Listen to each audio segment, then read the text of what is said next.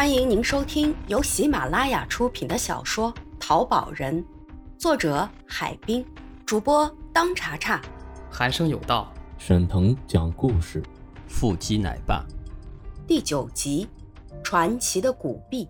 车上的表哥憧憬着马上就要到手的钞票，心里暗暗高兴。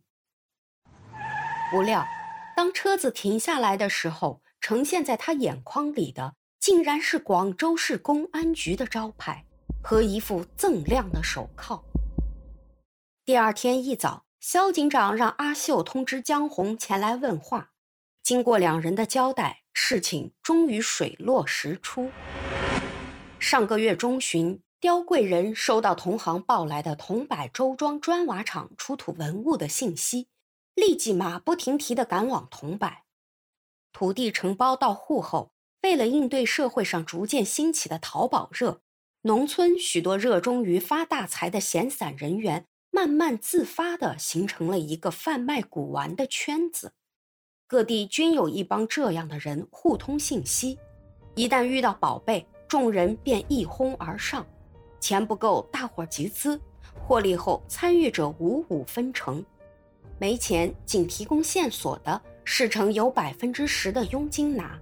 因此，一时间地下信息盛行火爆，哪里有点风吹草动，圈里人很快就会得到消息。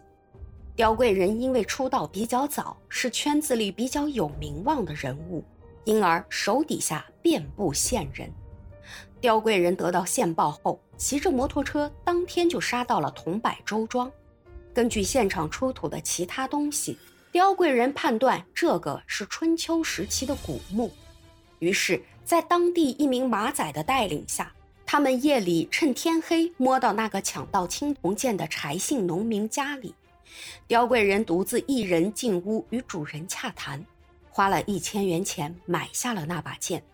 他又给了线人一百块钱。刁贵人自以为没有留下任何蛛丝马迹，便溜之大吉。岂不知那辆摩托车却暴露了他的身份。他的烟瘾也使他露出了尾巴。随后的十几天，刁贵就到附近各县寻找买家。他去了河南、湖北、陕西三省交界的西峡、云县、商南等地，但是一直没有遇到合适的买家。这天，他走到丹水时，天色已黑。他草草吃了碗面条，骑着摩托车来到玉溪旅社。他已经习惯每回走到这里都要拐到玉溪旅社喝杯水，一来看看养眼的老板娘，这个姓王的老板娘不知哪里似乎有一种吸引力，让他很有好感；二来稍事休息一会儿，好继续赶路。不想老板娘说这里住着一位淘宝人，你们可能有生意做，于是就介绍他与王鹏认识了，不过没谈成生意。看看在南阳附近转了一圈，无功而返。刁贵感觉这里没有市场，最后想起搞玉石的时候广州市场的繁华，心想现在广东经济比较发达，又靠近港澳台，文物走私出境方便，这东西只有到海外才能卖大价钱，因此他决定下广州赌上一把。上火车的时候，为了避开检查。刁贵特地从站外一两公里的地方，顺着铁轨溜进车站。总之，一路绞尽脑汁，避开一切检查。在广州，他多年前倒卖玉石的时候，认识镇平老乡江红两口子。这次来了，才知道他已经离婚。看到江红这里有地方住，于是他和江红商量后，谎称是他的表哥，住进了江红家里。说好每天给江红一百元房租，等他货出手后再给他一定的报酬。有着利益的诱惑，两人当天晚上就干柴烈火、臭味相投的睡在了一起。此后的几天，刁贵早出晚归，到广州文德路、中央公园、海珠广场等地方寻找买主。遇到的不是怀疑他的货，就是不懂行瞎砍价的人。在广州几天，每天都是早出晚归，无功而返。刁贵也想，实在不行就去深圳，但是深圳是特区，他又没有边防通行证，害怕路上出事儿，因此才打消了这个念头。正愁着不知该咋办才好的时候，港商出现了。刁贵来的第二天，阿红趁表哥外出，翻看过他随身带来的提包，但是并没有见到什么宝贝。至于他的货是什么东西，江红直到这时才恍然大悟。这天下午，肖警长袁子强正在收拾行李。准备明天早上乘火车返豫，向天笑敲门进来了。肖警长招呼向天笑坐下，袁子强倒了一杯水递给他，却见向天笑似乎有点不好意思。肖警长看出他有事情，就主动的问：“老向，有什么事情吗？”老肖啊，这有件事情，那我不好意思张嘴啊。什么事情？和我还这么客气啊！你为我们做了那么多的工作，我还没来得及感谢你呢。那我就不客气了啊。其实也不是我的事情，是我的一朋友。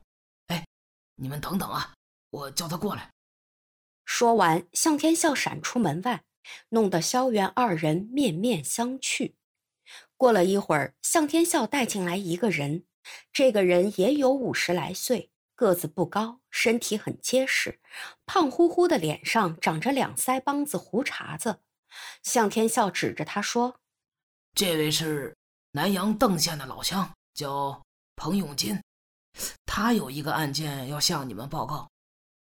那老彭，嗯，你说吧。”老彭有些不好意思的说：“呃，很不好意思啊，肖警长，你们也是任务在身。”我还来打扰，有些不像话。肖警长递给老彭一根烟，说：“别客气，有什么事情你先说说，我们听一下是否能够帮忙。”听老向说，你们抓住了一个倒卖文物的犯罪分子。呃，我就想问一下，你们管不管倒卖甲骨文的事儿啊？我们管，只要是危害社会的犯罪行为，我们都管。你说说。你遇到了啥事儿？我们先分析一下是否构成犯罪。呃，是这样啊，我去年过年回老家邓县，路过南阳市，买了一套古钱币，哎，被人骗了五万块钱。你能详细的说说经过吗？那是去年二月份了，我回邓县老家过年，返程时啊，在南阳。住了一天。那天下午啊，我到卧龙岗去看看有什么东西可以淘。哎，就在一个玉器摊上，我结识了一个叫温泉星，对对，温泉星的人。我问他有什么宝贝不？他说有一套古钱币，上至贝币，下到清朝的银元。一套啊，有一百多枚各朝的古币，要价也不贵。我就叫他拿来看看。他让我进了房间，拿出一套古币。我略微有一点古币的知识的，看到这套古币里面啊，有刀币、靖康通宝和十枚袁大头。心里啊，就暗暗欢喜。和他经过一番讨价还价，最后啊，以五万块钱成交。哎，拿回广州以后啊，我到钱币市场让人一看，说除了十枚银元以外，其他的都是假币呀。不过我们这个行内啊。有个不成文的规矩，看走眼的东西啊不能再推再反悔。我只有忍气吞声，自认倒霉。但是我又对这种做法感到不满。